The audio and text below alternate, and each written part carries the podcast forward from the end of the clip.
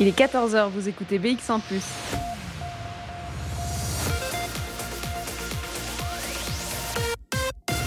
BX1 ⁇ Radio de Bruxelles. Radio de Bruxelles. Jusqu'à 16h, Charlotte Maréchal vous fait vivre Bruxelles sur BX1 ⁇ Bonjour à toutes, bonjour à tous, j'espère que vous allez bien. Mardi 15 décembre, on est parti pour une nouvelle émission Bruxelles Vie à la maison. On est en direct et aujourd'hui, je vais vous mettre l'eau à la bouche, je vais vous donner envie de cuisiner des légumes de saison, de passer du temps derrière le fourneau parce qu'on va vous parler cuisine aujourd'hui. On va se replonger dans les ateliers Good Food et apprendre à conserver les fruits et légumes d'automne. On va faire de la confiture de tomates vertes, de la saumure de tomates vertes et puis on partira à la, la découverte d'un livre À table mes amours qui est né d'une collaboration entre Gabriel Copé et Amélie Gersdorf. C'est en deuxième partie d'émission qu'on cuisinera du couscous aussi. On va revivre l'un des événements phares de la tricoterie à Saint-Gilles. On verra aussi que certains gérants de restaurants se réinventent pour nous donner l'eau à la bouche en cette période de confinement. Bref, je vous promets, on va se faire plaisir aujourd'hui et je suis sûre que je ne suis pas la seule pour qui la nourriture est un remède à cette morosité ambiante. Bruxelles Vie. Sur BX1 ⁇ alors je vais vous poser une question euh, aujourd'hui. Est-ce que vous savez quoi faire des tomates vertes qu'il vous reste à la fin de la saison? Celles qui du coup n'ont pas eu le temps de mûrir mais que vous n'avez pas envie de jeter parce que c'est du gaspillage. Eh bien on ne le savait pas non plus avant l'émission qu'on avait faite le 18 octobre 2019 en direct du restaurant Refresh. Alors je dis restaurant mais en fait c'est une cantine de quartier qui se trouve à XL. On avait euh, participé à un atelier de cuisine organisé dans le cadre des rencontres Good Food. On y était euh, eh bien avec Good Food, mais avec aussi des Bruxellois qui avaient envie d'apprendre à ne pas gaspiller, à récolter, à, réinventer les recettes euh, pour, euh, pour les légumes et les fruits euh, de fin de saison, de fin d'automne. Mais avant de se plonger dans le vif du sujet et dans l'atelier de cuisine auquel on avait participé, on va découvrir ce qu'est Good Food dans cet extrait. On s'est éloigné euh, de l'atelier parce que c'est vrai qu'on est dans la cuisine euh, souterraine, si on peut dire ça, euh, de, la, du restaurant Refresh. Et donc, il y a une quinzaine de personnes qui se sont agglutinées pour pouvoir couper les tomates. Donc, on, s'est mis un petit peu à l'écart. C'était l'occasion de parler justement bah, de Good Food, puisqu'on a introduit les rencontres Good Food. Mais qu'est-ce que c'est Good Food? Alors, ça tombe bien, on a quelqu'un pour nous en parler, puisque Delphine Biquet, qui est coordinatrice des rencontres Good Food, est à nos côtés. Bonjour Delphine. Bonjour. Qu'est-ce que c'est Good Food?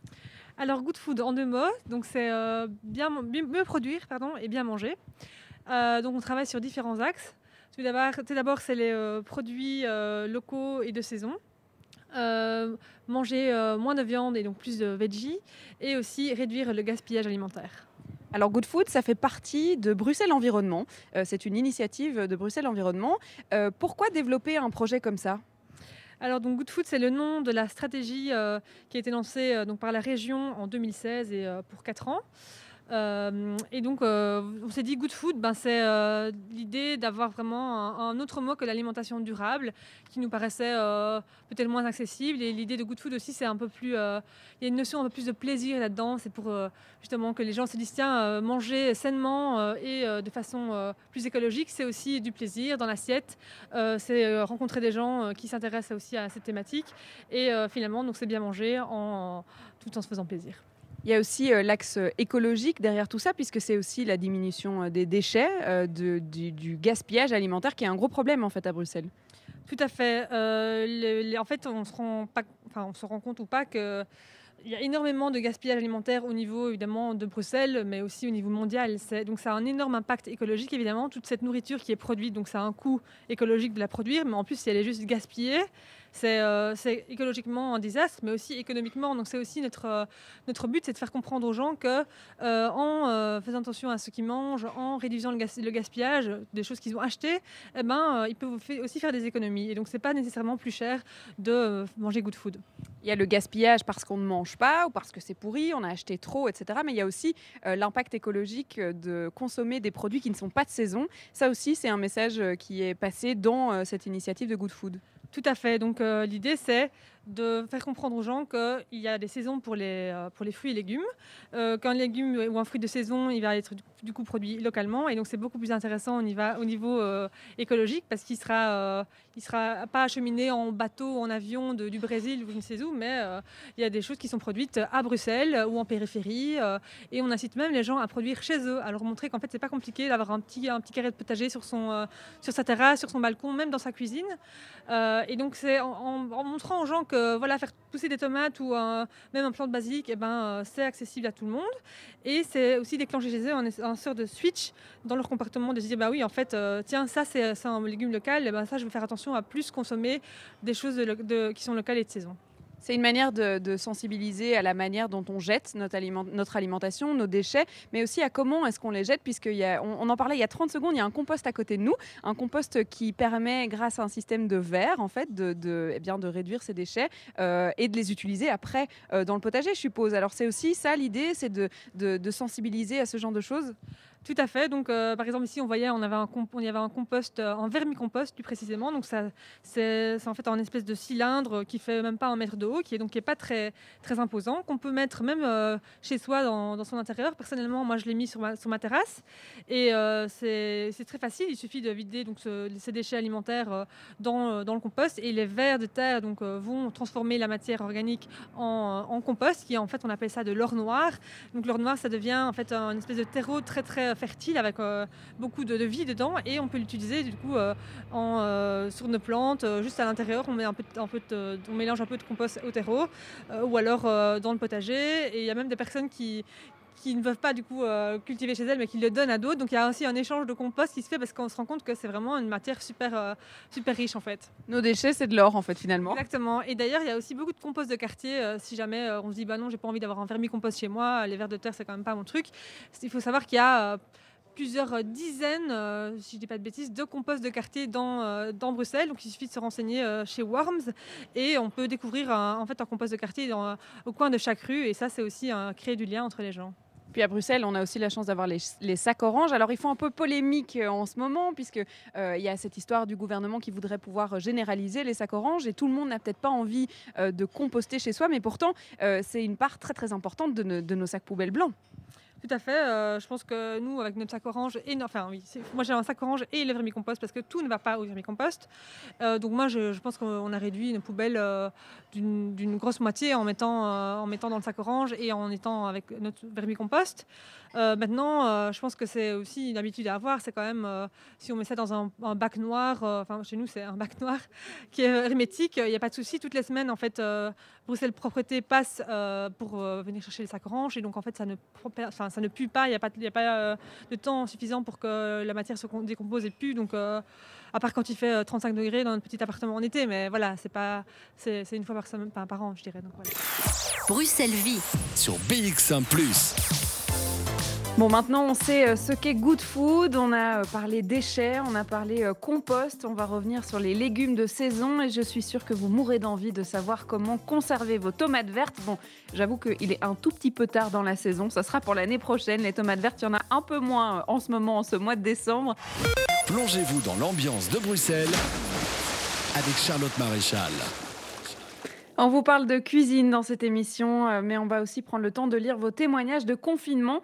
Vous le savez, depuis le début de cette émission Bruxelles Vie à la maison, on vous laisse euh, un moment de carte blanche. Alors, je vous ai proposé euh, maintenant depuis plusieurs semaines hein, de raconter vos expériences de confinement. Ça peut être des anecdotes, des textes de fiction que vous avez peut-être commencé, ou bien des poèmes, ou juste de simples, enfin de simples, non pas simples, mais juste une envie de pouvoir vous exprimer sur toute cette cette année 2020, sur cette situation euh, si particulière qu'on est en train de vivre, oui, toujours en train de vivre. Alors, ça peut être à propos du premier confinement, du deuxième confinement, c'est un petit peu comme vous voulez. Et nous, on prendra le temps eh bien, de lire ces textes à l'antenne tous les jours. C'est promis, je vous fais cette promesse, il, y en aura un qui est, qui est lu euh, dans l'émission euh, d'aujourd'hui.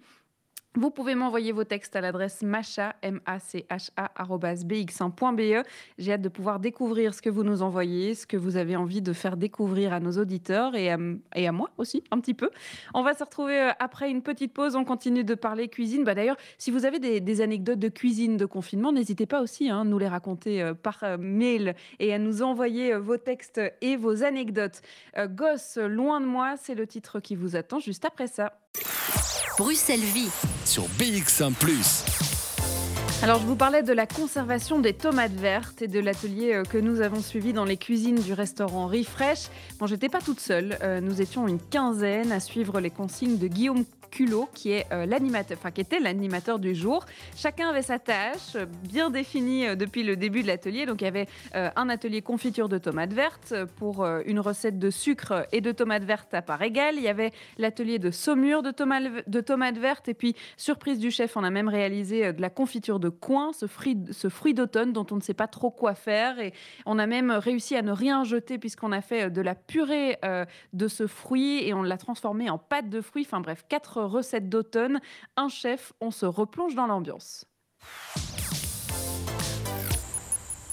Mais ça tombe bien parce que ça y est, on a commencé à cuire. Alors je suis re-rentrée dans l'atelier. Il y a cette odeur de... Ça sent déjà un peu euh, la confiture. J'arrive pas encore à, identifier, mais effectivement, c'est les tomates qui cuisent. Alors je me rapproche de Guillaume, qu'on n'a pas eu encore l'occasion de beaucoup entendre, qui anime cet atelier. Ça cuit là. Ouais, ça cuit. Ouais, ben, maintenant, il faut laisser le temps au temps. Ça chauffe et on met les épices. On vient de rajouter en fait une salve d'épices dedans pour donner un peu plus d'arôme. Parce que forcément, donc les tomates vertes, on sait qu'elles n'auront pas énormément de goût. Elles ne sont pas venues à maturité. Euh, donc forcément, elles ne sont pas gorgées de sucre, elles ne sont pas gorgées de saveur. Et ici, on veut juste pas jeter des kilos et des kilos et des kilos. Parce que quand on est maraîcher, ou même simplement qu'on a son potager à la maison, à cette saison-ci, en fait, rapidement, on a vite un kilo de tomates vertes par plant.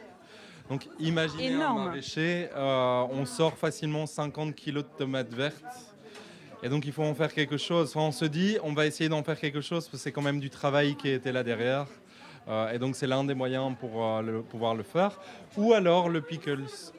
Personnellement, mais c'est qu'un jugement personnel, je préfère bien mieux le pickles à la, à la confiture de tomates vertes. La confiture de tomates vertes, elle est sucrée ou elle est salée? Elle est sucrée.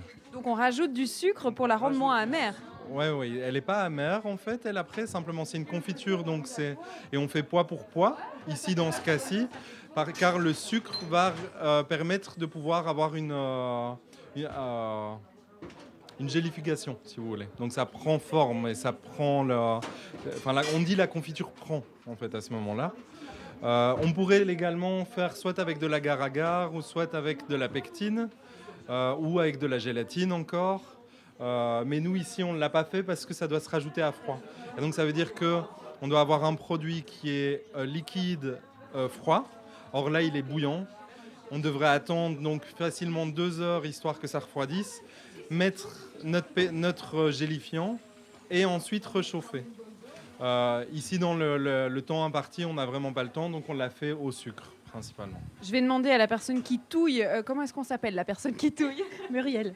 Muriel, alors là, on fait bouillir les tomates. Qu'est-ce qu'on a rajouté comme épices alors, d'abord, ce qu'on a fait, on a mis 3 euh, kg de tomates avec 3 kg de sucre de canne. C'est pas, pas très diète, on va dire.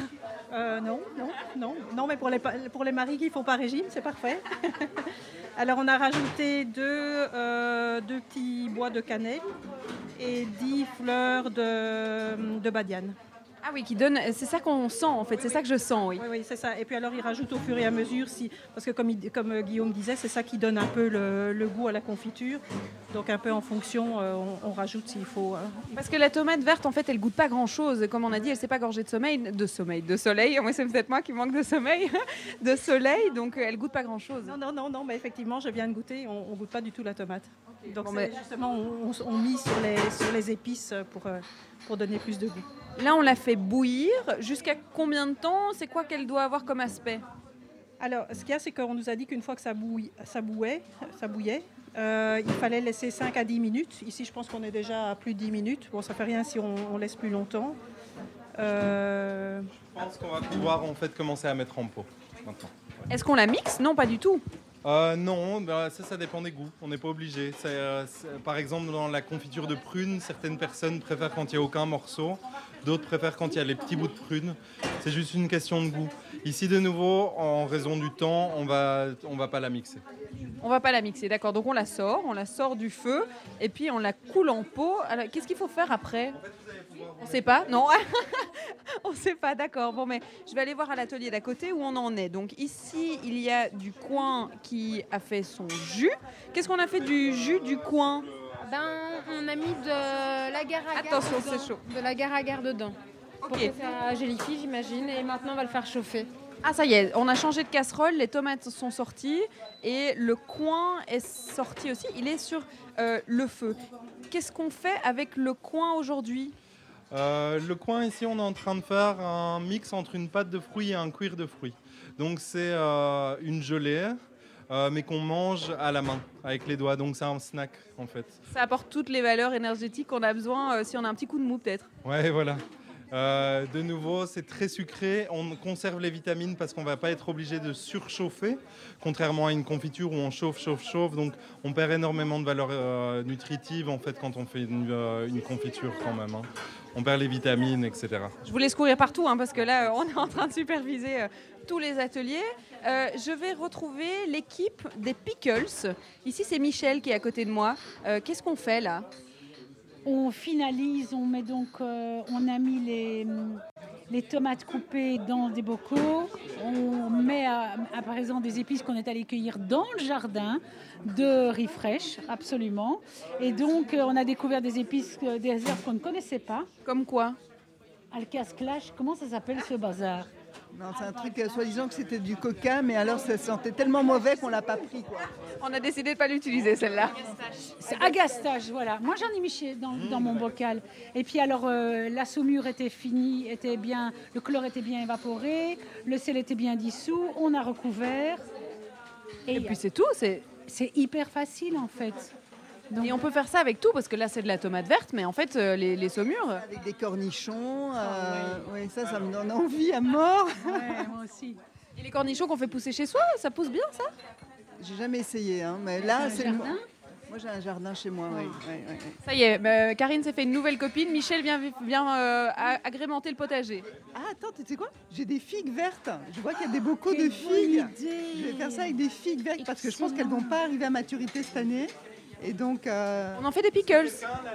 non, pas des pickles, des saumures. Des saumures, regarde, le, le, boc- Il n'y a, pas d'image là dans votre émission. Non, ben, on va un beau bocal avec euh, des figues coupées en quatre et dans du saumure, c'est magnifique.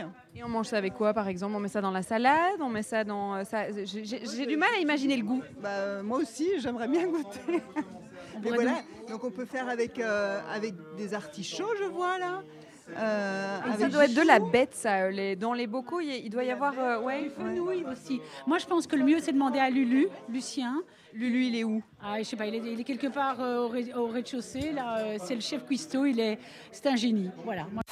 Jusqu'à 16h, Charlotte Maréchal vous fait vivre Bruxelles sur BX1 ⁇ Et je me rappelle d'ailleurs qu'on avait rencontré Lulu euh, dans cette émission et c'était un, génie, mais c'était un phénomène aussi. Vous pouvez euh, réécouter l'entièreté de cette émission à la date du 18 octobre 2019 sur notre site bx1plus.be.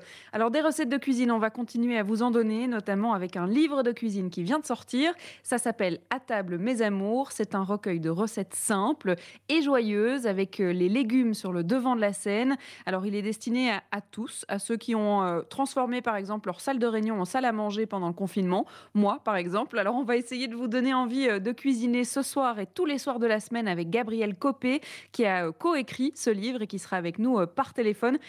Jusqu'à 16h, Charlotte Maréchal On va parler de ce livre de recettes que vous avez, que vous venez d'entendre, peut-être que vous venez de découvrir. Il s'appelle À table mes amours. C'est un livre de cuisine qui a été écrit, co-écrit par Gabriel Copé, qui est avec nous par téléphone. Bonjour Gabriel Copé.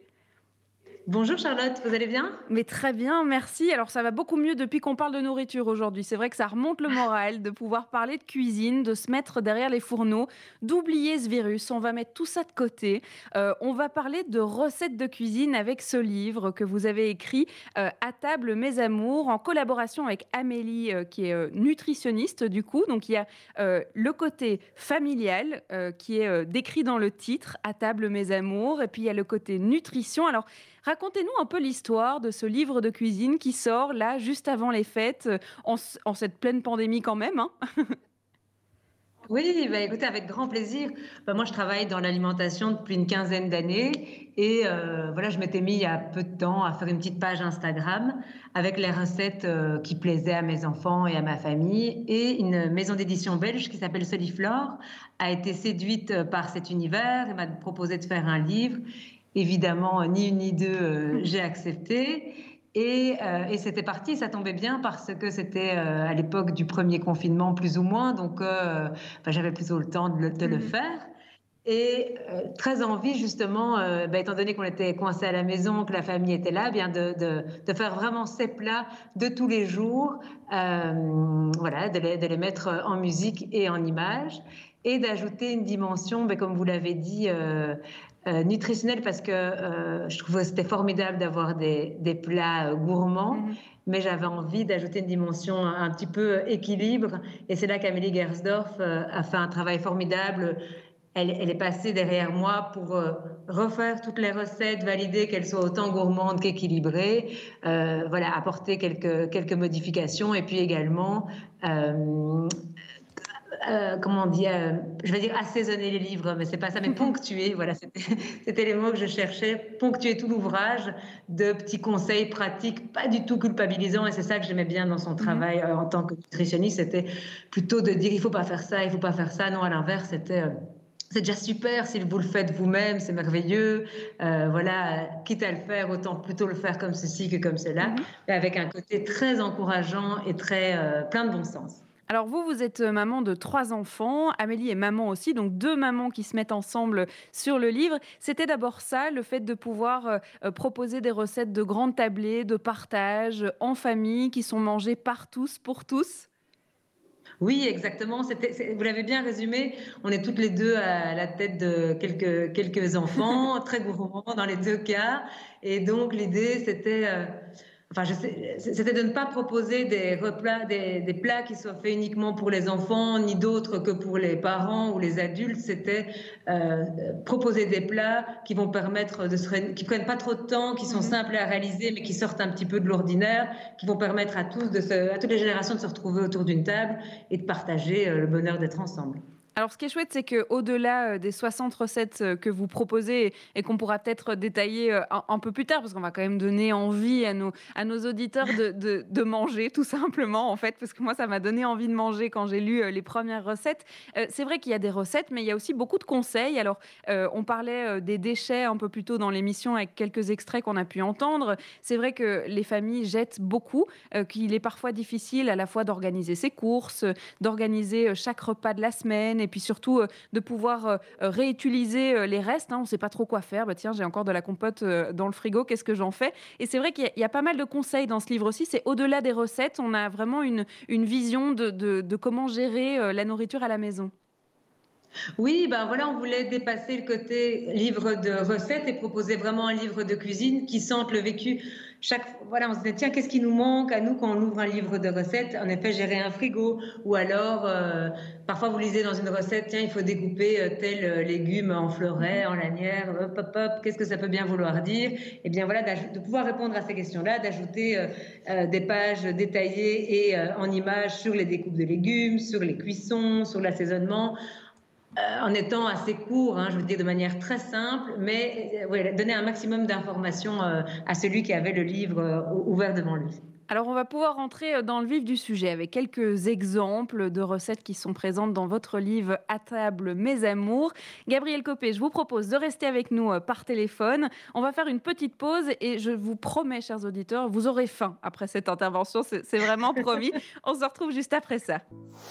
Sur BX1 ⁇ de 14h à 16h, Bruxelles vit Bruxelles vit et Bruxelles mange aujourd'hui. C'est la thématique de notre émission euh, d'aujourd'hui. Alors c'est vrai qu'on vous parle d'un livre, À table les amours. Alors j'ai dit mes amours, mais c'est bien Les amours, un livre qui a été coécrit donc par Gabriel Copé et Amélie Gesdoff. Alors Gabriel Copé est avec nous et on est en train de raconter eh bien les histoires des recettes qui animent ce livre. Il y en a plus de 60. Alors c'est des recettes autant pour les familles que pour les amis, que pour les étudiants, que pour euh, n'importe qui d'ailleurs. C'est juste de l'inspiration alors, comment est-ce que vous, vous avez eu l'inspiration de toutes ces recettes qui sont dans ce livre?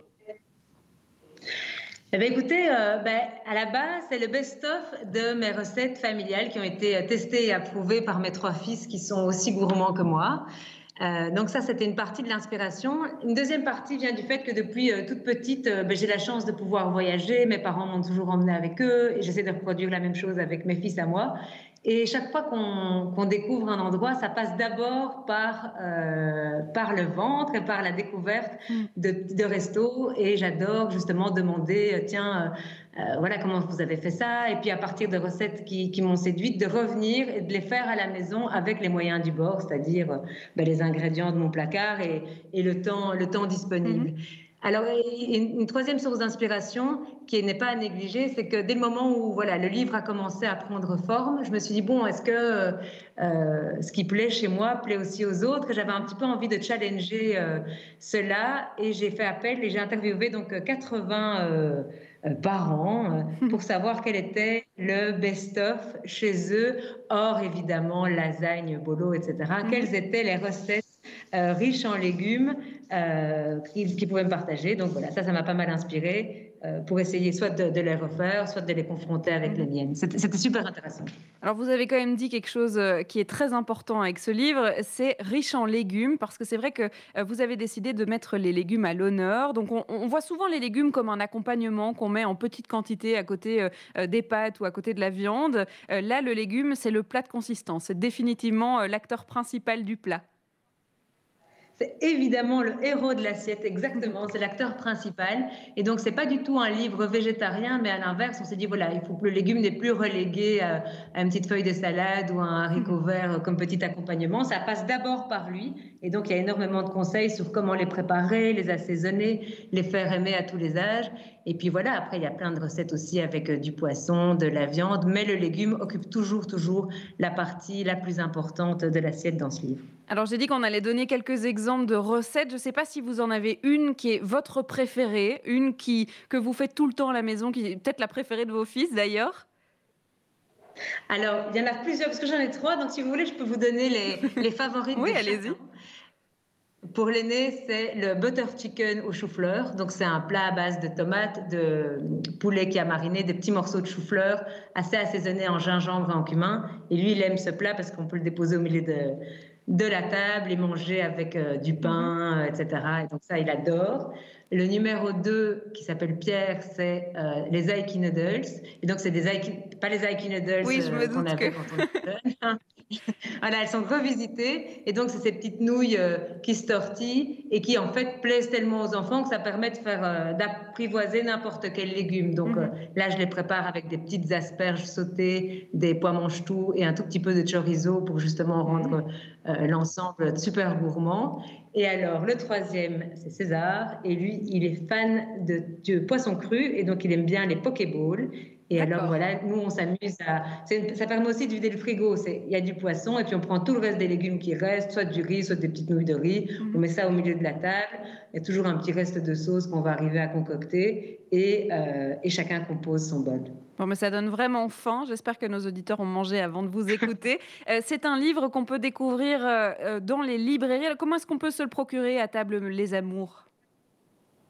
Alors, vous pouvez le, vous le procurer ben, soit directement sur le site de la maison d'édition qui s'appelle euh, Soliflore, soit vous pouvez le trouver dans toutes les bonnes librairies. Euh, il est également en vente dans les magasins bio et dans différentes adresses coup de cœur euh, en Belgique. Donc, il est, assez bien distribué en Belgique. Bon, mais si vous cherchez encore quelques idées de cadeaux euh, pour les fêtes de fin d'année, pourquoi pas euh, proposer euh, du partage autour d'une table et de la cuisine, du bien-être à travers les légumes. Merci beaucoup de Gabriel Copé d'avoir été avec nous dans cette émission et puis bon courage pour la suite des recettes parce que je suppose qu'on ne s'arrête pas aux 60 recettes qui sont dans votre livre. en effet, on ne s'arrête pas du tout. Justement, on est en train de, d'autres projets sont en train de germer, donc euh, c'est très, c'est très excitant. Merci d'avoir été avec nous. On va s'écouter euh, un morceau de musique. On se retrouve juste après. Évidemment, on continue à parler de cuisine et à vous faire vivre ces moments de Bruxelles Vie. De 14h à 16h, Bruxelles Vie sur BX1 ⁇ avant de reprendre la direction des fourneaux et de reparler de cuisine et d'attaquer d'ailleurs euh, la, fabrication, dont c'est même pas un mot, le fait de cuisiner un couscous euh, dans la prochaine heure de cette émission, j'ai décidé de pouvoir vous lire une partie euh, d'un texte qui nous a été envoyé par Chiara Stella Aquino Benitez. C'est un texte eh bien, qui a été écrit dans le cadre de son blog qu'elle tient depuis un petit temps et qu'elle a continué à, tenir pendant le confinement. Elle raconte en fait une anecdote. La première fois qu'elle a repris le bus après euh, le premier confinement, c'est vrai qu'on a tous été un peu chamboulés par ces mesures, que les transports en commun n'étaient plus devenus euh, notre routine matinale et qu'on a changé avec le télétravail, etc. Elle a voulu raconter comment ça s'était passé pour elle. Je vais vous raconter une première partie. On aura l'occasion de lire la suite dans la deuxième heure de cette émission. C'est parti. Il y a quelques jours, j'ai repris le bus. J'ai compté dans ma tête combien de temps ça faisait depuis la dernière fois. Pile poil depuis le, renforcement du confinement le, mercredi 18 mars. Après ça, quand j'ai été obligée de me déplacer pour mon travail, Jules m'a conduit en voiture, est venu me chercher ou j'ai été à pied. À pied, ça fait bouger un peu, il y a du soleil, on sait garder ses distances plus facilement et on peut sourire de loin à ceux qu'on croise. Dans un espace confiné, c'est juste stressant. On doit se tenir sans toucher des trucs. On ne sait pas s'éloigner vite si quelqu'un euh, s'approche de trop. Tout le monde respire dans son petit coin et on se regarde, méfiant, si on entend le moindre tout sautement ou reniflement. J'ai essayé de rentrer à pied, mais j'étais fatiguée. N'ayant pas bien dormi du tout, j'avais la migraine et mes règles, j'avais mal partout, j'avais envie d'être chez moi pour pleurer tranquille, parce qu'après une journée de permanence téléphonique au centre, les émotions euh, à métaboliser, les siennes et celles des patients, sont juste débordantes. Plus tout le reste euh, qui est compliqué. Alors à mi-chemin, j'ai vu cet arrêt de bus désert, au soleil, et je me suis dit, allez, pourquoi pas, pour une fois, euh, j'en peux plus. Une autre dame est arrivée, s'est mise bien loin de moi. J'ai arrêté de faire les 100 pas parce que j'ai vu que ça la stressait et que je ne reste pas tranquille.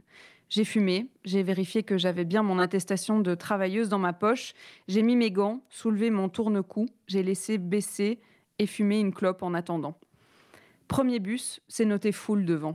Deuxième bus, heureusement, juste derrière. J'ai regardé euh, par la vitre avant de monter. Ouf, il était presque vide. Il n'allait pas me déposer à l'arrêt le plus proche de chez moi, mais presque. Tant mieux. Je me suis dit, je marcherai encore un peu avec de la musique dans les oreilles et peut-être euh, encore une clope. Je suis montée en ayant envie de me coller un panneau sur le dos qui disait Si je tousse, c'est parce que je fume beaucoup trop, deux fois plus que d'habitude d'ailleurs. Désolée, je gère mon stress comme je peux. Si j'enlevais euh, les cigarettes, euh, ça serait juste intenable. Je vais diminuer après, promis. Bisous. Enfin non, pas bisous, pardon. Voilà donc le début euh, d'un texte euh, que Chiara a voulu euh, partager avec nous. La suite de cette histoire et de ce voyage en bus que nous n'avons pas réécrit, hein, je tiens à dire, ce sont les mots de Chiara. Ça se passera en deuxième heure de cette émission. Il est 15h, vous écoutez BX1 ⁇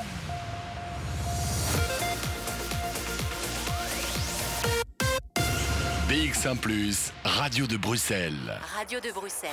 Jusqu'à 16h, Charlotte Maréchal vous fait vivre Bruxelles sur BX1 ⁇ et dans cette deuxième partie d'émission de Bruxelles Vie à la maison, on va découvrir en effet euh, la suite du trajet de bus de Chiara qui a voulu euh, nous le partager. On va aussi euh, continuer de vous remonter le moral puisqu'on va continuer à vous parler de cuisine, de nourriture. Alors, on va changer de recette, hein. on change de lieu. On décolle pour la tricoterie à Saint-Gilles, un lieu pluridisciplinaire qui propose notamment tous les ans un couscous séfarab. C'est un couscous qui permet d'unir deux communautés autour d'un même plat avec un seul mot d'ordre, la convivialité. Alors on a eu la chance de suivre les chefs dans la préparation de cet événement euh, qui est un événement biannuel qui accueille quand même 200 personnes par an. Alors je vous préviens, ça donne faim. Euh, on aura l'occasion de découvrir un projet aussi dans le monde de l'ORECA euh, qui subit de plein fouet la crise du coronavirus. Les deux gérantes du Café Corner Pardon Bruxelles ont lancé un crowdfunding pour se réinventer et lancer une biscuiterie artisanale. Marla sera avec nous par téléphone pour nous parler de ce projet. De 14h à 16h. Bruxelles Vie. Il n'y a pas eu de couscous 2020 à la tricoterie cette année, mais on avait envie de vous faire euh, revivre ce moment de convivialité et de rencontre qu'on a vécu du coup pour l'édition 2019. Euh, Alors à l'époque, euh, l'émission Bruxelles Vie, elle était co-animée avec Sébastien Van Mulders, mais aussi avec Simon Leclerc, avec qui on avait pu vivre ce moment justement du couscous, ou en tout cas les préparatifs de ce couscous. Je vous propose donc de revivre le concept du couscous séfarade, et puis j'en profite pour faire un petit clin d'œil à Simon Leclerc s'il nous écoute aux beaux souvenirs qu'on a pu vivre ensemble, parce que vous allez l'entendre dans l'extrait. Voilà, vous voilà prévenu. On va faire du couscous. Alors, euh, le couscous est même déjà en train de se faire, hein, sans moi. On a commencé sans moi. En fait, je me trouve euh, à la tricoterie. Je suis à côté de la place Bethléem, qui est d'ailleurs juste derrière nous. Et puis, euh, entre en fait la place Bethléem et la, gare du Midi, je suis descendue de mon petit tram au soleil, en profitant de ce beau temps. Et ce temps assez doux, d'ailleurs, je dois dire. Et puis, j'ai découvert un espace gigantesque qui est la tricoterie. Alors, c'est un espace de cohésion sociale, un espace culturel, un espace de vivre ensemble. C'est un d'événementiel aussi. Enfin, on va découvrir euh, euh, cet endroit. Alors, le couscous, c'était un peu le prétexte puisque c'est la soirée de, ce soir. Alors, euh, c'est un couscous qui est préparé pour deux communautés, autant la communauté juive que la communauté musulmane, arabe, parce que c'est un repas qui est partagé par les deux cultures. Et c'est ça, c'est ce dont on va parler aujourd'hui. Alors, on va apprendre les petits secrets de grand-mère de couscous, puisque Fatma est, est en cuisine pour préparer un couscous, quand même pas un petit couscous, on prépare pour 200 personnes. Euh, c'est un événement euh, assez incroyable. Ça se passe deux fois par an et c'est sold out. Donc Simon, je suis désolée, on n'a pas de place pour vous. Il euh, n'y a pas moyen de vous accueillir. Là, c'est trop tard. Je suis désolée. On aurait dû s'y prendre à l'avance. Hein. C'est pas possible. Mais c'est pour ça que, que, moi, je, je, je, me suis pris à l'avance. Mais au moins, nous repartirons avec la recette, non Ou en tout cas des bribes de recettes. Oui, c'est ça. On va peut-être pas vous donner tous les secrets. En tout cas, tout est en préparation. C'est ça qu'on vous fait vivre aujourd'hui. Si vous entendez des tables, des pieds, un peu de musique, c'est parce que la salle se prépare aussi. Il faut quand même accueillir 200 personnes et ça, c'est pas rien. Alors derrière l'organisation, il y a toute une équipe, toute l'équipe de la tricoterie qu'on va rencontrer au fil, au fil de ces euh, deux heures. Il y en a une qui est juste en face de moi pour le début de cette émission. C'est euh, Joël Yana. Bonjour. Bonjour. Vous êtes co-directrice de ce projet qui est euh, la tricoterie. Alors pour ceux qui ne connaissent pas du tout, c'est vrai que j'ai parlé d'événementiel, j'ai parlé de culture, j'ai parlé de cohésion sociale. Vous faites un peu de tout ici. Alors est-ce qu'on peut en parler un peu plus? Oui, bien sûr. Euh, donc, euh, on a créé la tricoterie, euh, mon, amoureux et moi, Xavier Campion. notre première mission, c'est vraiment de permettre à des gens de se rencontrer, de se retrouver, de se regarder, de vivre des choses ensemble. on rêve de ce projet depuis, depuis, depuis plus de 20 ans. on est tous les deux pour des raisons, je pense, différentes, parce qu'un team complètement obsédé par l'isolement social et on s'est euh, promis de pouvoir un jour mettre nos compétences au service d'un projet qui permet voilà, de, fabriquer du lien. Et donc on existe là depuis presque sept ans, avec comme cœur de projet euh, d'être un lieu de rencontre. Et comme vous le disiez, on, se définit nous-mêmes comme un laboratoire, c'est-à-dire il se passe plein de choses, on essaye des choses aussi au fil de nos rencontres, justement, au fil des énergies qui arrivent euh, dans l'équipe et même de gens qui sont de passage ici, qui viennent avec des projets formidables. Et donc effectivement, on, fait beaucoup de choses avec comme centre la rencontre et la durabilité aussi. Alors, fabriquer des liens, c'est votre slogan, hein, euh, la tricoterie, et puis ça, décrit assez bien la chose. On tricote au fur et à mesure ensemble. C'est vraiment le, but de l'événement de ce soir. Parlez-nous un peu de ce couscous. C'est quoi l'idée qu'il y avait derrière? Alors, on, a imaginé un, projet qu'on a appelé l'auberge de tous les peuples. Euh, Xavier et moi, on est obsédés par la nourriture. On trouve que c'est trop gai de manger. Et si on peut partager le repas euh, avec d'autres gens, c'est encore plus chouette. Donc, c'est vrai que dans plusieurs de nos activités, la bouffe est au centre. Euh, et c'est vrai que c'est des petits prétextes où, euh, voilà, ici, euh, pour le couscous séfarade, on essaye de rassembler les communautés juives et, musulmanes autour d'un repas qui, fait partie de leurs origines, qui est un repas convivial, qu'on peut décliner de, plein de façons différentes. Et donc, l'idée voilà, est née, bon, alors après, c'est en, plus assez personnel. Moi, ma famille, une partie de ma famille est née en Tunisie, mon, mon père est tunisien et juif, et donc voilà, j'ai cette espèce de dualité Ma maman, elle est turque et polonaise. Enfin, voilà, donc, c'est vrai que j'ai l'impression que mon histoire euh, se dessine dans cette assiette-là. Et voilà, dans l'équipe, notamment Chems, que vous découvrirez tantôt, euh, et sa maman Fatma qui est en cuisine, ils sont euh, tunisiens mais musulmans. Et donc c'est vrai que voilà, ça, réunit aussi les énergies qui sont ici à la tricoterie. Et voilà, on, est super fiers de pouvoir monter ce projet. Et en plus, qu'il y ait des gens qui qui y participent. Quoi. Et, pas, qu'un peu, puisqu'il y a 200 personnes qui sont attendues ce soir. Alors le téléphone ne fait que sonner d'ailleurs, c'est-à-dire qu'il y a des gens euh, qui sont là, bah non, mais moi j'aimerais quand même bien venir aussi, euh, euh, parce que ça réunit un public qui est tout à fait hétéroclite.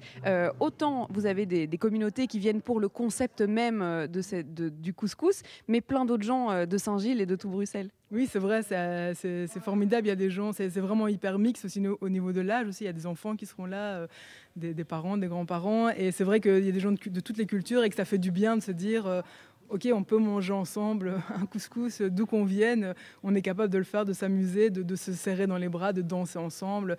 Et il y a des rencontres incroyables qui se sont déjà faites au fil des éditions précédentes, puisque c'est la sixième ce soir. Et donc oui, c'est vrai, c'est un public très mélangé. Euh, un peu, euh, c'est chaque fois différent aussi. Après, il y a des, super fidèles du couscous, mais euh, voilà, ce couscous qu'on a appelé séfarab mélange des gens de tous les horizons.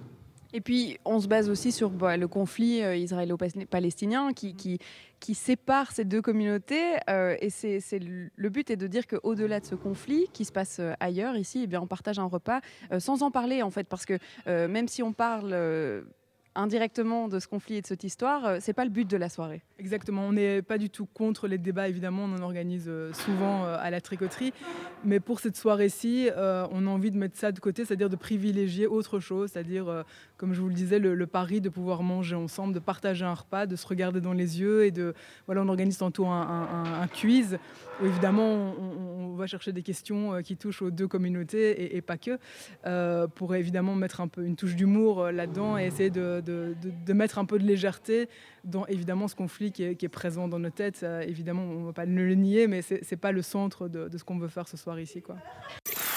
Bruxelles Vie sur BX1 ⁇ on aura l'occasion de se glisser dans les cuisines de la tricoterie et de rencontrer euh, les chefs du jour. Ça sera dans quelques instants, mais pour l'heure, euh, Thomas Frank Hopper, Dirty Lecious, euh, c'est ça qui arrive dans vos oreilles. Je vais y arriver, hein, je vais y arriver.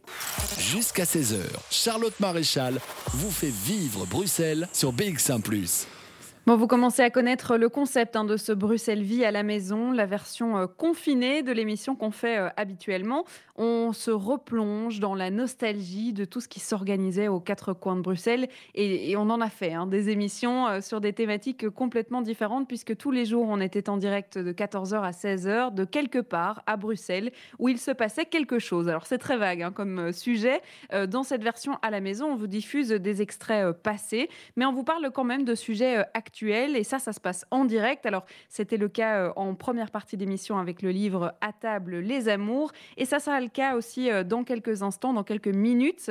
Avant 16h, euh, c'est promis, on parlera du projet Pardon Bruxelles. C'est un café, un café corner qui a ouvert en fin d'année 2019. Alors, c'était pas la meilleure année hein, pour l'ORECA, l'année 2020. Et donc, ils ont dû se réinventer avec un projet qui était pourtant tout nouveau. Et ils ont décidé de lancer un crowdfunding pour pouvoir euh, financer une biscuiterie euh, artisanale. On pourra en parler avec euh, Marla qui sera en direct avec nous par téléphone et qui pourra nous parler de ce projet 100% bruxellois. Pour l'heure, on va continuer en musique et puis on recontinuera dans la cuisine et dans le partage et dans la bonne humeur. In la Laura, c'est ce qui vous attend juste après la pause. Jusqu'à 16h, Charlotte Maréchal vous fait vivre Bruxelles sur BX1 ⁇ on va rentrer dans le vif du sujet, dans le vif des préparatifs du couscous, dans le vif d'une émission qu'on avait euh, diffusée le 22 novembre 2019. C'était en direct de la tricoterie à Saint-Gilles. Alors, il y a un détail sur le concept qu'on n'a pas encore donné, euh, c'est qu'à chaque édition, une personne issue de l'une ou l'autre communauté vient chapeauter euh, la préparation du couscous. Alors, la recette du coup change à chaque édition et la chef change aussi. Donc, c'est elle qui donne les consignes et les cuisiniers et toute la team de la tricoterie euh, n'a qu'à bien se tenir parce que euh, c'était euh, Fatma, la chef du jour, qui réalisait un couscous tunisien qui, attention, et elle l'avait bien précisé, n'est pas du tout le même que les autres couscous. Émile, qui est en cuisine, lui, eh bien, il doit juste suivre les instructions. On écoute un extrait. Je suis effectivement dans les cuisines. Euh, alors il y a de l'ambiance ici, hein, il y a du monde, parce que faire un couscous pour 200 personnes, ça n'est pas de tout repos. Et puis il y a aussi le brunch de dimanche qui est en préparation. Enfin bref, il y a de tout. Alors je suis devant l'énorme marmite d'oignons qui est en train de cuire. Bon, il y en a deux. hein. Il y a une marmite de, carottes, une marmite d'oignons. Et c'est Axel qui est en train de faire euh, mijoter tout ça. Alors non, c'est pas... Ah maintenant c'est Émile, pardon. Axel, il est en train de faire le poulet. C'est vrai, vous avez raison de me, couper. Alors, Émile, on a mis combien d'oignons là à peu près? Approximativement une vingtaine de kilos. Une vingtaine de kilos d'oignons, ok. Seulement. Et alors on rajoute euh, les carottes dans, le, le- bah, dans la marmite. Et il y a combien de kilos de, de- de carottes? Une vingtaine de kilos de carottes aussi. Ben Voilà, c'est c'est à peu près euh, same same. Alors on n'est pas en train de pleurer là, parce que les oignons on les a pas émincés. C'est ça que vous expliquiez, c'est que euh, c'est encore soutenable là. C'est largement soutenable. En même temps, c'est notre métier, donc si on se mettait à pleurer à chaque fois qu'on doit faire du couscous, ce serait trop triste. Et quoi, et on, on s'habitue euh, aux, aux oignons et au fait de les couper et de pas pleurer? Ah non, on continue de pleurer, mais on fait avec. On s'arrête pas de vivre en fait. ça. ok. Alors un couscous pour 200 personnes, c'est quoi la, la plus grosse difficulté au niveau des, des cuissons, au niveau des quantités euh, C'est c'est quoi qui est compliqué? Ouais. Le plus compliqué, c'est, vu la quantité, trouver euh, le nombre de contenants qu'il va nous falloir, parce que c'est quand même rare de faire autant de masse, et euh, la place dans le four. C'est-à-dire qu'encore une fois, on a beau avoir un four euh, de professionnels euh, dans lequel tu pourrais cuire 2-3 enfants, Deux, trois enfants, comme ça. ça dépend de l'âge. Mais du coup, cette place, elle n'est pas extensible, elle n'est pas à l'infini. tu- quand, quand tu dois cuire du poulet pour 200 personnes, de la semoule pour 200 personnes, des légumes pour 200 personnes, tu es obligé de trouver des astuces. Mais tu le fais, ça marche. hein. Alors là, c'est Fatma, euh, la chef, ou en tout cas celle qui vient aider un peu tout le monde euh, au couscous, qui vient partager sa recette à elle. Euh, Est-ce qu'il y a des trucs qui changent entre chaque chef ou de se dire, tiens, moi je vais rajouter un légume que les autres mettent pas dans leur couscous ou ça reste basiquement la même chose? Bah, là, pour le coup, euh, le couscous, c'est un truc quand même assez particulier. C'est pas un truc qu'on fait tous les jours ici. C'est un peu un événement. Et là, pour le coup, on la suit aveuglément, euh, sans, euh, sans poser de questions. Après, dans, la- dans le fonctionnement de la cuisine, de la tricoterie, on- en général, c'est plutôt comme ça. Selon le chef, euh, tu vas avoir la même recette faite de plusieurs manières différentes. C'est quoi le secret d'un bon couscous si on peut le partager hein, Parce que si on veut pas le donner. Le secret d'un bon couscous, je crois que c'est le temps de cuisson. Et là, c'est un, un temps long parce qu'il y a quand même euh, 200 pignons, non 400 même pignons de poulet. C'est ça. 400 pilons et c'est beaucoup, euh, beaucoup, beaucoup de travail en vrai. Vous avez commencé à quelle heure là euh, ce matin? On a commencé à 10h, mais on sert à 8h ce soir. Et on ne fait pas de coupure, c'est-à-dire qu'on va travailler toute la journée jusqu'à la fin. Pour que tout soit prêt, tout soit chaud, tout soit bon surtout. Surtout, ouais. Alors la sauce, elle n'a pas encore commencé, mais on m'a dit, Fatma m'a dit que c'était la sauce le secret en fait euh, d'un vrai bon couscous. Euh, c'est de la sauce tomate qu'on mélange avec tous les légumes et tous les épices, c'est ça? Euh, entre autres, c'est une sauce tomate aussi euh, qui est- dans laquelle tu rajoutes du bouillon. Donc en fait, c'est dans le bouillon qu'on cuit tous les légumes. Et euh, du coup, c'est ça qui va donner le goût à la sauce. à la sauce, surtout, plus que la tomate finalement. Et vous, vous allez participer euh, au couscous de ce soir ou même pas? Participer, vous dire manger? N'importe quoi, je sais ce que j'ai mis dedans, je vais pas manger en plus.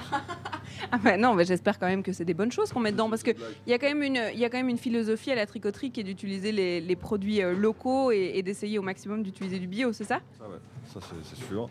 Bio et euh, local. On est, euh, on est chez euh, un fournisseur qui s'appelle Terroiriste. Si jamais vos auditeurs en entendent parler, c'est plutôt une- un bon repère. euh. Oui, madame?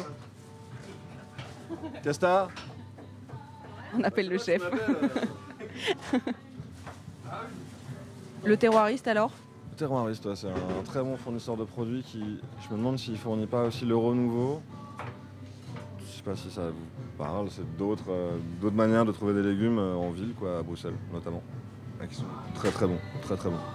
Merci Émile. On va vous laisser euh, continuer les carottes parce qu'effectivement il y en a encore un bon paquet à mettre dans le bouillon. Je vais, je vais retourner, euh, chacun retourne à son travail du coup. je vais remonter en haut.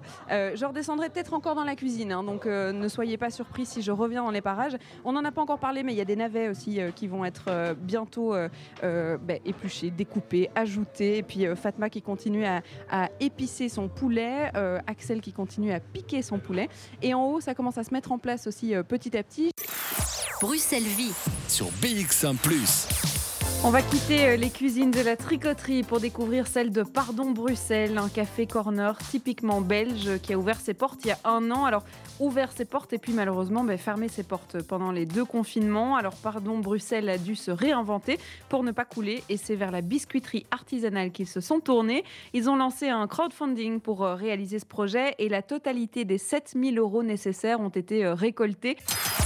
De 14h à 16h, Bruxelles vit sur BX1 ⁇ on vous parle de Pardon Bruxelles dans cette émission, un projet 100% euh, belge, un café corner dans lequel vous pouvez euh, déguster des gaufres bien chaudes, un café ou encore un spéculose. Et c'est Marla qui est par téléphone pour nous en parler. Bonjour Marla. Bonjour.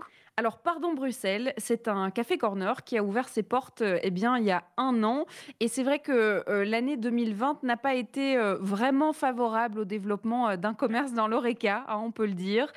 comment ça s'est passé pour vous cette année? Euh, bah, alors, euh, très étrangement, euh, à tout point de vue.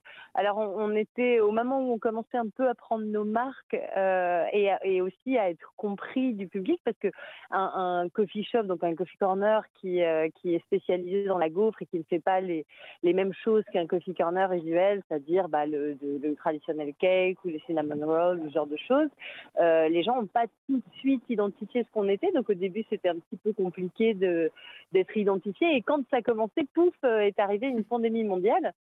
Ça, c'était euh, pas vraiment, prévu dans, le, dans le programme. Hein. Ah non, non, non, non, non, c'est. Bah, mais bon, après, euh, voilà, c'est ce que je crois que c'est un exercice autour de la fatalité mmh. qui est assez.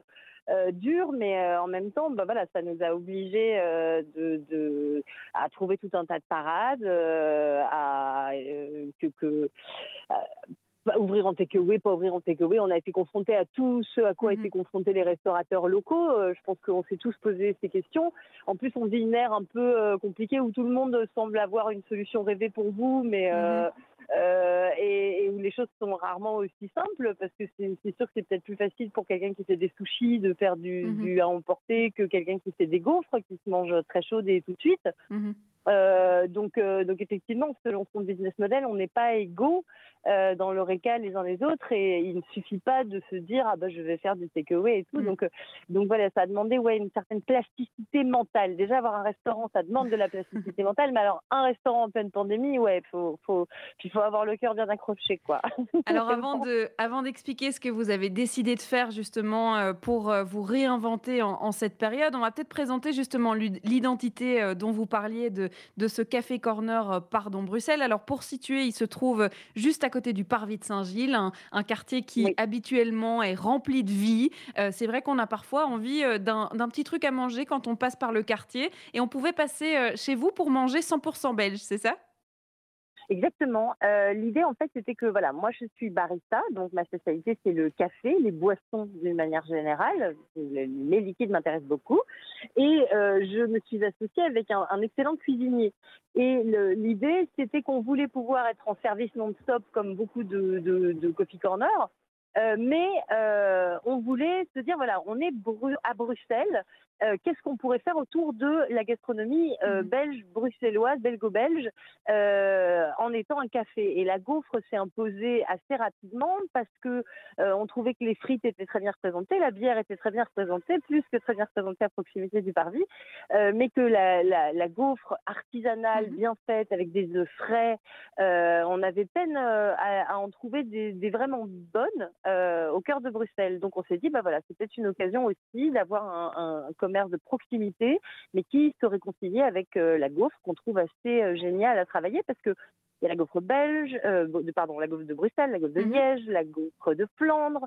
Euh, il y a des gaufres salées, on peut les fourrer, on peut les. Enfin, euh, ça donne un nombre de perspectives absolument hallucinant. Aussi bien qu'on fait des brunchs, on fait des formules apéritives en, été, on fait des, on fait des gaufres de petit déjeuner. Donc, donc ça nous laissait vraiment plein de perspectives mhm. et c'est très amusant d'ailleurs parce qu'on a même inventé d'autres types de, de mhm. gaufres comme le pardon euh, qui est une petite gaufre briochée. C'est un peu la croisée de la gaufre de, euh, Liège euh, et, d'un beignet fourré, quoi. En gros, c'est fourré et glacé. donc, voilà, c'est une vraie petite bombe. Et, et on l'a appelé le pardon. mais voilà, donc du coup, on s'amuse beaucoup avec, avec cette matière première qui est la gaufre. Et puis voilà, on voulait rendre honneur euh, à, à- à Bruxelles. Donc, euh, donc voilà, très simplement, euh, on, on se veut un coffee shop, mais belgo-belge. Alors Voilà. moi, votre, votre nom m'intrigue. Pourquoi s'excuser comme ça? Pourquoi pardon Bruxelles? Alors, vous allez rire, euh, ou pas d'ailleurs, mais il se trouve qu'on est français. Et qu'on s'est beaucoup posé la question au départ, parce qu'on s'est dit, euh, on s'est dit, mais euh, on, on va quand même pas. euh, Enfin voilà, c'est quand même un fleuron de la gastronomie belge. Ils ont, ils- déjà qu'ils trouvent qu'on est beaucoup de Français à Bruxelles. euh, Ils vont nous euh, est assassiner. Et ils vont, ils vont trouver qu'on a vraiment du culot jusqu'au bout. Et puis on s'est dit, euh, puis on a fait le tour des, des marchands de gaufres de la ville et on n'a pas trouvé euh, nous ce qu'on y aurait cherché, en tout cas nous notre goût. Et du coup on s'est dit, bah si on va le faire quand même. Et, euh, et on cherchait un nom euh, qui, qui soit compréhensible en, en français, en flamand. euh, en anglais et sans pour autant faire dans l'appropriation culturelle vu que nous-mêmes ne sommes pas bruxellois au départ. Euh, donc voilà, donc on a opté pour pardon, qui est compréhensible de nombreuses langues, qui est, qui est simple, et, euh, et puis aussi qui, qui- qui, en fait qui, qui est voué à beaucoup de choses au final, parce que comme par exemple on travaille avec des jolis produits, euh, par exemple voilà nos, nos, nos œufs de poule ils sont bio, les poules sont élevées en liberté localement, etc. Et, et tout est à l'avenant dans ce qu'on dans ce qu'on travaille, et, euh, et du coup il y a, y a une dimension même sur ce qui n'est pas vegan, parce qu'on a des formules véganes, mais c'est pas le, le, le Mhm. centre du truc. Euh, L'idée, c'était d'être un peu guilt-free. Donc, vous pouvez venir vous faire plaisir et manger chez Pardon et manger des gaufres euh, sans pour autant euh, avoir ni fait du mal à la planète, ni fait du mal à votre corps, parce que c'est que des vrais aliments qu'on sert ici et qu'on transforme à demeure. Donc, voilà. C'est sans culpabilité. Alors Marla, je vous propose de rester euh, parmi nous parce que c'est vrai que vous avez euh, lancé au-delà de ce projet euh, Oreca qui donc date de 2019, vous avez lancé euh, ce projet de biscuiterie artisanale, une extension en fait de Pardon Bruxelles puisque c'était déjà dans le concept de base. Vous avez fait appel au peuple, si on peut dire ça comme ça, avec un crowdfunding qui vous a permis de développer tout ça. On va en parler juste après une petite pause. Restez avec nous. Bruxelles Vie sur BX1 ⁇ Marla est toujours avec nous euh, par téléphone pour nous parler euh, de ce café corner, pardon Bruxelles, qui s'est réinventé et qui a lancé euh, sa biscuiterie. Alors pour pouvoir lancer le projet, vous avez eu besoin d'un crowdfunding, donc de permettre à, à n'importe qui qui voulait soutenir le projet de le soutenir financièrement. Alors c'est un crowdfunding que vous avez lancé il y a cinq semaines, qui s'est terminé hier. C'est tout frais, c'est tout neuf, et vous avez quand même récolté plus de 7700 euros. Vous êtes content du résultat? Ah oui, oui, bah oui, c'est rien de le dire. En plus, c'est très euh, euh, émo- émotionnellement parlant, c'est très fort euh, parce que non seulement on avait vraiment besoin de cet argent parce que c'était pour rembourser des investissements déjà faits. En gros, on a pré-vendu euh, nos biscuits, mais si on n'allait pas au bout, bah, on avait déjà fait tous les investissements nécessaires pour euh, pour les mettre en place. Or, avec euh, les problèmes de trésorerie rencontrés par le- les restaurateurs actuellement, c'est un peu délicat. Et, euh, et en plus de ça, bah, effectivement, il y a tout ce côté. euh, voilà, il y a des clients euh, plus ou moins fidèles. Au final, c'est c'est pas forcément les gens qui viennent tous les jours, qui, se retrouvent à vous soutenir de cette façon-là. Euh, donc voilà, donc c'est toujours très étonnant d'ailleurs.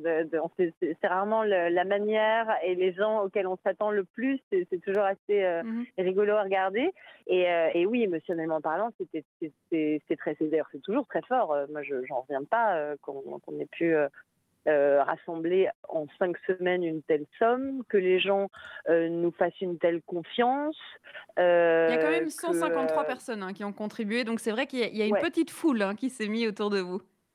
Ouais, ouais, ouais, non, il y a une vraie petite foule et puis euh, et puis il y a beaucoup de gens qui ont fait leurs cadeaux comme ça et puis euh, bon, euh, donc donc non, c'est vrai que qu'on qu'on est très très content. Là, on a beaucoup beaucoup de travail du coup parce que maintenant faut les faut les faire, ces biscuits, on est on est en plein dedans. Et mais mais effectivement, ouais, on est on est assez époustouflé du truc. Surtout que c'était à double tranchant parce qu'il y a vraiment ce truc de quand tu le lances, le crowdfunding, tu, tu te dis si si je réussis c'est un vrai, euh, enfin voilà quelque part ça, ça va me booster complètement, mais si je le loupe, Oui, c'est euh, vrai ça va que être ça, aurait pu avoir une autre fin. Voilà, ouais, c'est ça. Donc c'était vraiment un double tranchant. Donc on est, on est à la fois très soulagé, très heureux. Enfin, on a un mélange là de d'émotions euh, qui nous traverse qui est, qui est assez fou. Puis on coule sous le boulot et ça, ça fait du bien. c'est vrai Voilà. qu'on parlait des, des gaufres juste avant, donc des gaufres, des spéculoos, de toutes ces, ces réalisations que vous faites euh, maison. Donc la biscuiterie, il faut le préciser, elle était dans votre tête déjà au départ, mais qu'il il y avait d'abord euh, le restaurant ou en tout cas le, le café corner et puis cette idée de biscuiterie. Alors le confinement a peut-être accéléré euh, le, le développement de la biscuiterie.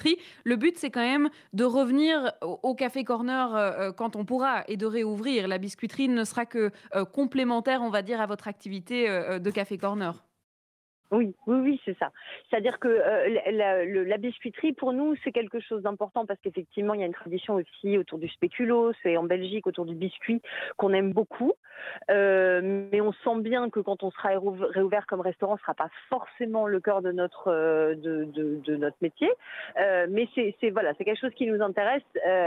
mais effectivement, ça ne peut pas se substituer à 100% euh, à, notre activité. Donc ça va pas. euh, euh, Enfin, c'est bien pour la pandémie. Ça nous donne une, une occasion de effectivement d'avoir un peu de recettes malgré la période.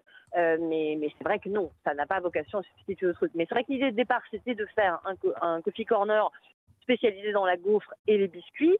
Donc la biscuiterie, on voulait la lancer de toute façon vers Noël 2020. Et là, le problème, bah, quand on, vous fait fermer en, octobre, alors que vous êtes à deux doigts de lancer les investissements et que, euh, et que bah, du coup, vous vous dites, ah, bah, je vais peut-être pas toucher à ma trésorerie dans un, dans un cas dont je ne sais pas si je rouvre dans deux semaines ou dans cinq mois. Et c'est plutôt parti pour être cinq mois. Euh, on se dit qu'est-ce qu'on fait? Est-ce qu'on attend une année de plus pour lancer la biscuiterie alors qu'elle a peut-être jamais été aussi nécessaire? Donc, euh, donc c'était un vrai euh, cas de conscience hein, en octobre. On savait pas trop quoi faire. On attendait de voir comment les informations se décantaient. Puis bon, euh, c'est comme partout, hein, mais il n'y a jamais rien qui se décantait que, qui, qui réellement dans les informations qu'on obtenait, ça et là de la région, du fédéral, de tout. Donc à un moment donné, on s'est dit bon, bah, on va le tenter. De toute façon, on n'a pas grand-chose à perdre.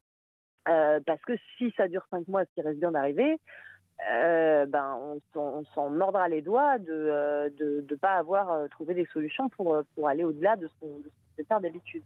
Alors pour les auditeurs Voilà. qui nous écoutent et qui ont envie de vous découvrir euh, justement, ça se passe euh, du côté du Parvis de Saint-Gilles. Ça veut dire que pour l'instant, euh, vu que la biscuiterie est, est en route, même si le crowdfunding s'est arrêté juste hier, euh, ça y est, tout est lancé, les biscuits sont en pleine préparation. Donc on peut venir justement en pick and collect et en takeaway découvrir vos biscuits?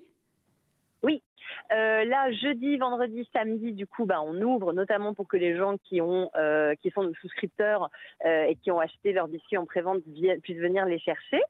Euh, donc c'est jeudi, vendredi, samedi de 11h à 17h. On est juste à côté du Parvis, on est rue de Moscou 36. Pardon, Bruxelles. Et, euh, et là, effectivement, bah, euh, la biscuiterie est lancée, donc euh, on n'aura pas que les biscuits euh, en, en click and collect. Euh, on ouvre aussi comme épicerie de notre propre biscuiterie pour permettre aux gens de venir découvrir les, les- la nouvelle gamme de biscuits. Donc, euh, bah, pour vous décrire un petit peu, euh, on a les spice chips qui sont euh, les, des spéculoos euh, au gingembre, aux épices, euh, enfin, qui sont vraiment excellents. On a les, euh, les dusky chucks qui sont, j'ai un accent terrible, hein, je suis française, euh, qui sont euh, au cacao et à l'orange de Sicile. On a euh, les Bergam Palace qui sont donc au citron bergamote et les Twirly Cherry qui sont des petits roulés au, j'ai un trou, à la cardamome et à la cerise. Voilà, comme ça, on a nos- toutes les infos. Euh, on se donne donc rendez-vous euh, chez Pardon Bruxelles pour découvrir euh, ces euh, biscuits. Merci Marla d'avoir été avec nous. Eh ben, merci à vous. On vous souhaite évidemment plein de courage pour la suite de ce projet. C'est vrai que euh, le monde de l'ORECA, euh, c'est pas évident en ce moment. Euh, C'est une chouette initiative pour se réinventer, mais on espère quand même pouvoir retourner boire des cafés et pouvoir s'installer de manière cosy chez nos restaurateurs. 15h58, il est déjà l'heure de vous dire au revoir. On aurait voulu encore parler de tellement de choses dans cette émission. On le fera peut-être demain. On se donne rendez-vous à, 14h, hein, la même heure, le même rendez-vous. Demain, je vous propose un programme pour tenir compagnie à nos résidents de maisons de repos pour qui c'est aussi euh, un petit peu difficile. On a notamment joué au loto avec eux. C'était en 2019. On revivra ce moment. Et puis, on avait aussi euh, parlé hip-hop dans une maison de repos de Molenbeek. Oui, oui. On se donne rendez-vous donc à 14h pour découvrir tout ça. Je vous laisse en compagnie de musique, mais surtout de Jean-Jacques Deleu avec l'émission Podcast Plus dès 16h. À demain.